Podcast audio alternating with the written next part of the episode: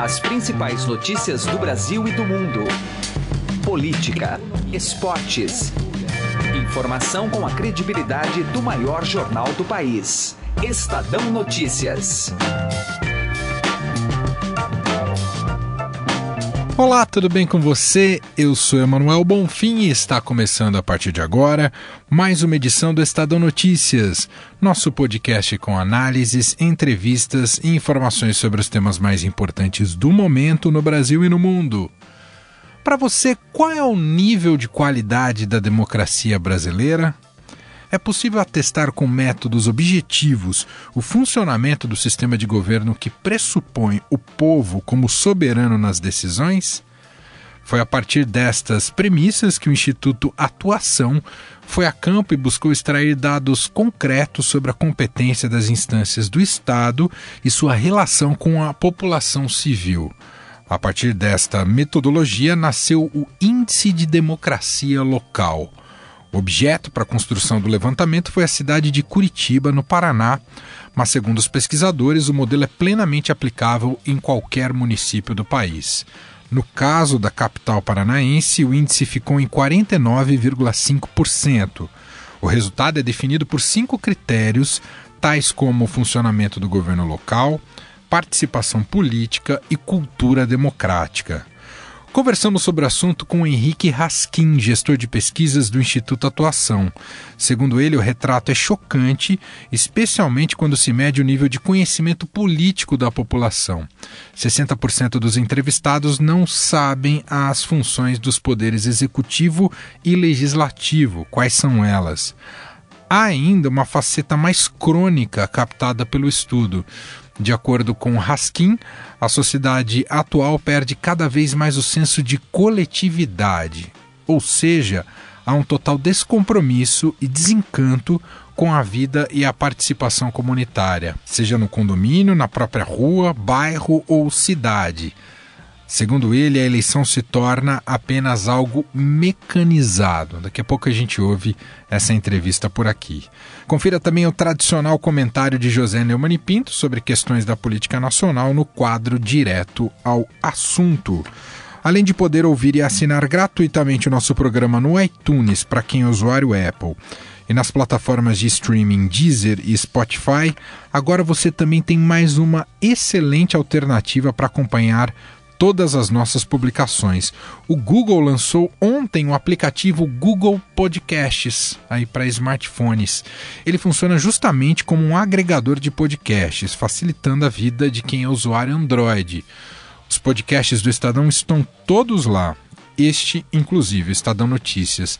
A gente testou aqui o aplicativo, ele se mostrou uma maneira prática e fácil de ter à mão os seus programas favoritos. Então, pode ir lá. Google Podcasts, para quem é usuário Android, é uma opção excelente aí para estar tá junto com a gente. Se quiser mandar um e-mail, podcast@estadão.com. Ouça e participe. Estadão Notícias. Direto ao assunto. Com José Neumann e Pinto.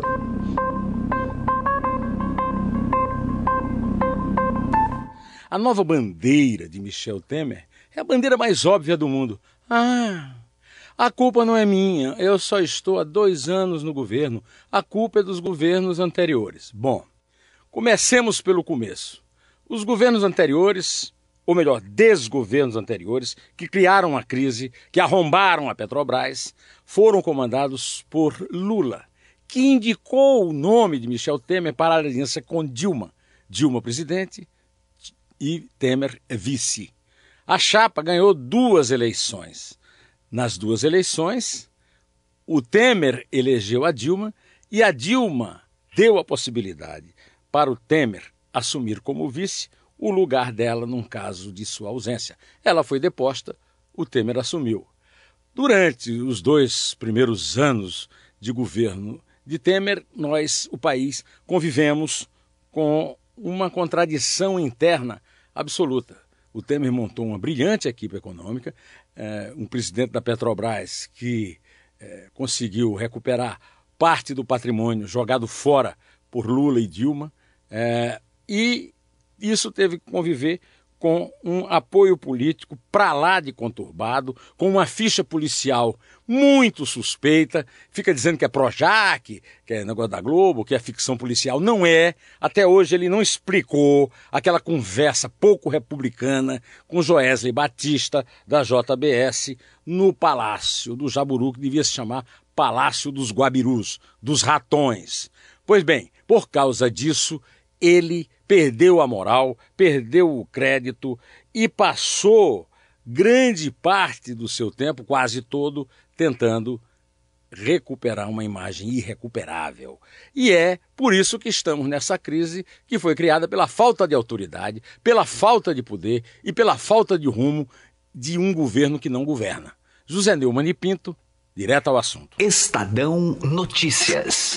Política.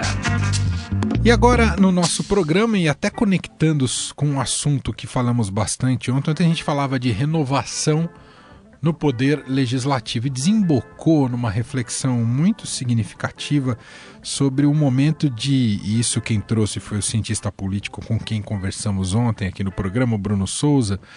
Ele falava sobre o distanciamento da sociedade na participação política e o quanto isso agravava o quadro eleitoral desse ano, desse 2018. E hoje a gente vai bater um papo com o Henrique Raskin, ele é gestor de pesquisas do Instituto Atuação e doutorando em filosofia pela PUC do Rio Grande do Sul.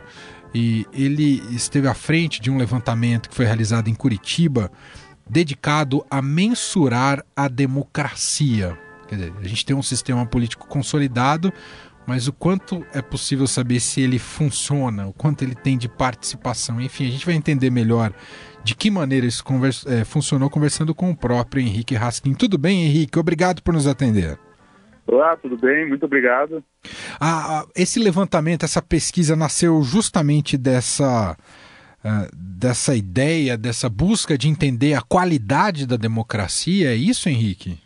Exato, exato. O Instituto Atuação como uma organização não governamental que tem o, o, foco de fazer do Brasil uma democracia plena, com foco em cultura democrática, percebeu que se estamos lidando com cultura, se estamos buscando mensurar a democracia em todas as suas facetas, olhar para as cidades e mensurar a qualidade da democracia, desde as relações entre os cidadãos até a, a, a capacidade do governo em se mostrar democrático, em se mostrar efetivo, essa questão se mostrou necessária, então, de começar a mensurar de maneira orgânica a democracia na cidade. Foi o caso, então, do lançamento do Índice de Democracia Local, que buscou justamente mensurar na cidade de Curitiba, como primeira cidade de aplicação, a democracia. E como transformar essa, esse projeto em, em um trabalho objetivo? Como, como estabelecer critérios e conseguir chegar índices mensuráveis, estatísticos? Como é que foi essa, esse trabalho, Henrique? Sim, sim. Acredito que a melhor forma de, de, ilustrar essa questão seja mostrando como se montou o Índice de Democracia Local.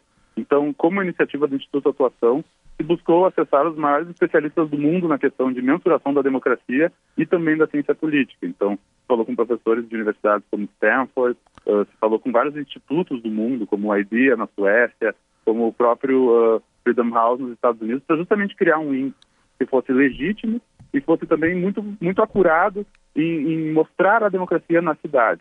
A ideia é que ele, ele pudesse acessar de fato sobre vários ângulos, mas também pudesse ser replicado em qualquer outra cidade. No, no primeiro caso, quando a gente aplicou, na verdade existem cinco categorias principais de mensuração. Então, três delas dizem respeito à, à estrutura do Estado e outras duas dizem respeito mais à sociedade civil. Então, por exemplo, para deixar um pouco mais claro, nós temos uhum. Direitos e liberdades civis como uma das categorias de análise, ou seja, se o Estado é democrático em suas leis, em sua Constituição. Nós temos também o funcionamento do governo local, no sentido de que o governo escuta a população, responde às demandas da população e é transparente também, ou seja, além do princípio democrático, se ele se mostra democrático. Nós temos também o processo eleitoral, que mensura se a determinação dos líderes políticos é democrática, ou seja, se as pessoas podem escolher as figuras que compõem o Estado, e também as pessoas podem participar de partidos políticos e eventualmente se candidatarem. Então, até aqui a gente tem as três categorias do Estado. Mas tem outras duas que são relativas à sociedade civil. Uma é participação política. Então, para além do Estado ser democrático, se as pessoas participam da política e também se participam da vida na comunidade a partir do associativismo. Ou seja, qual a disposição do cidadão em se associarem para resolverem os problemas da vida comunitária, da vida política dentro da cidade. E também tem a última categoria, que é a de cultura democrática, que mensura se a população então tem valores democráticos, porque seria um problema se a população não valorizar a democracia, por exemplo.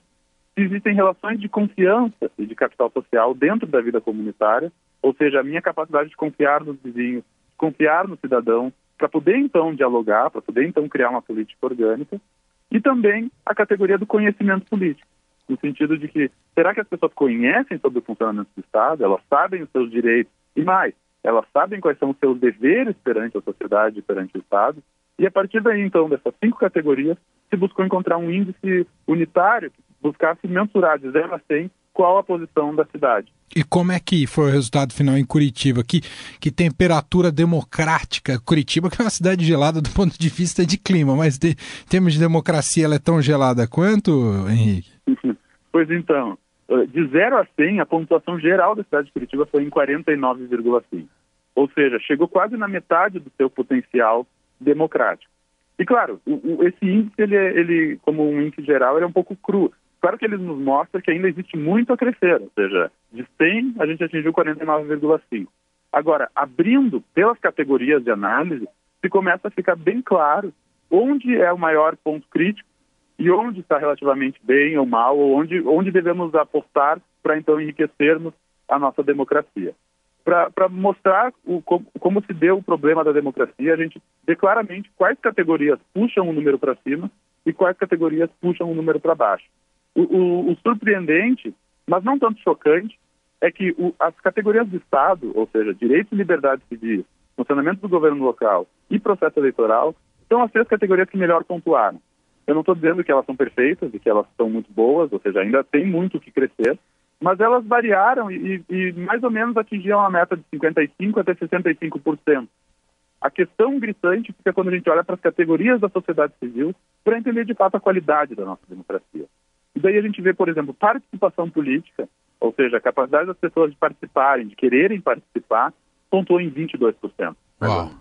É quase um terço de algumas categorias do Estado. E a categoria de cultura democrática não chegou a 40%. Ou seja, os valores de democracia e o conhecimento político pontuaram muito baixo e com isso acabaram diminuindo um pouco o índice. E isso mostra que a questão a ser tratada é então a sociedade. Claro que não se pode deixar de olhar para o Estado, mas tem que se enriquecer a sociedade em conhecimento, em valores, em cultura democrática, para melhorarmos um pouco a nossa qualidade da democracia e vê-la se sustentar no longo prazo.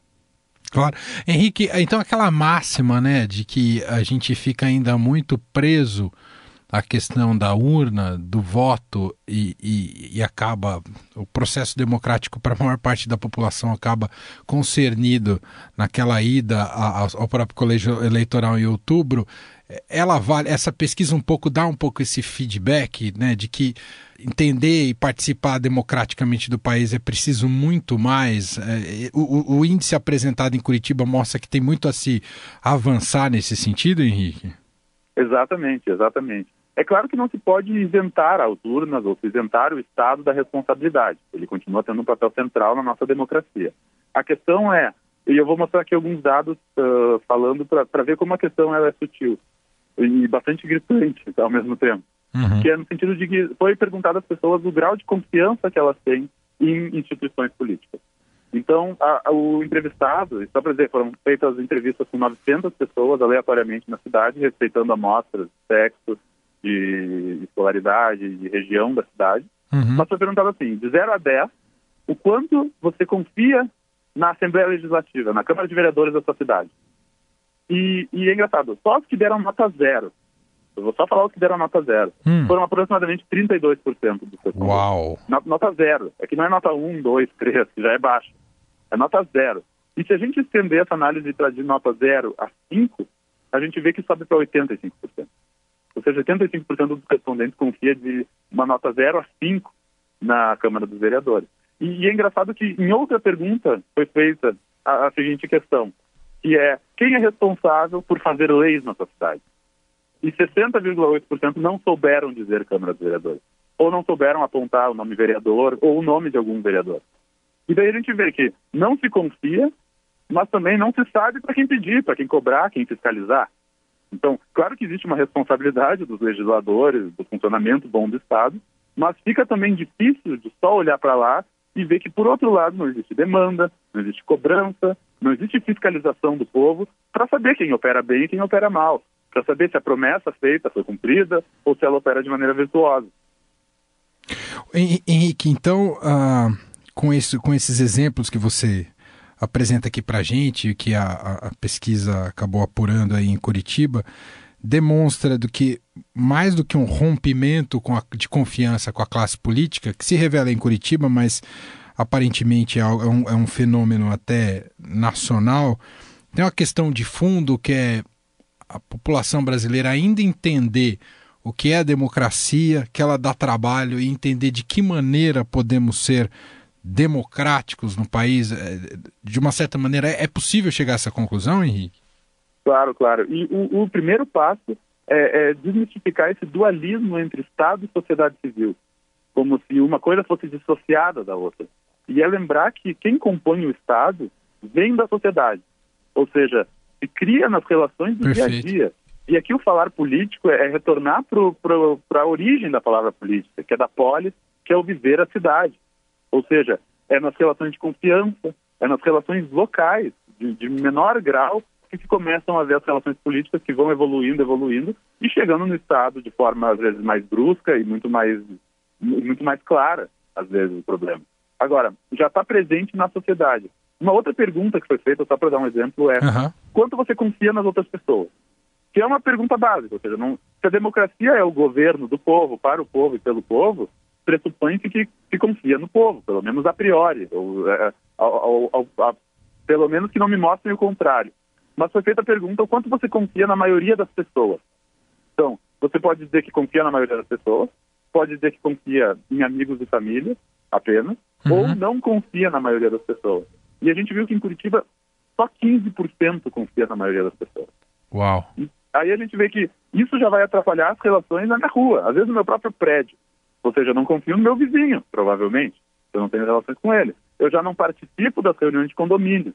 E isso já vai fazer com que talvez eu não participe na vida do bairro.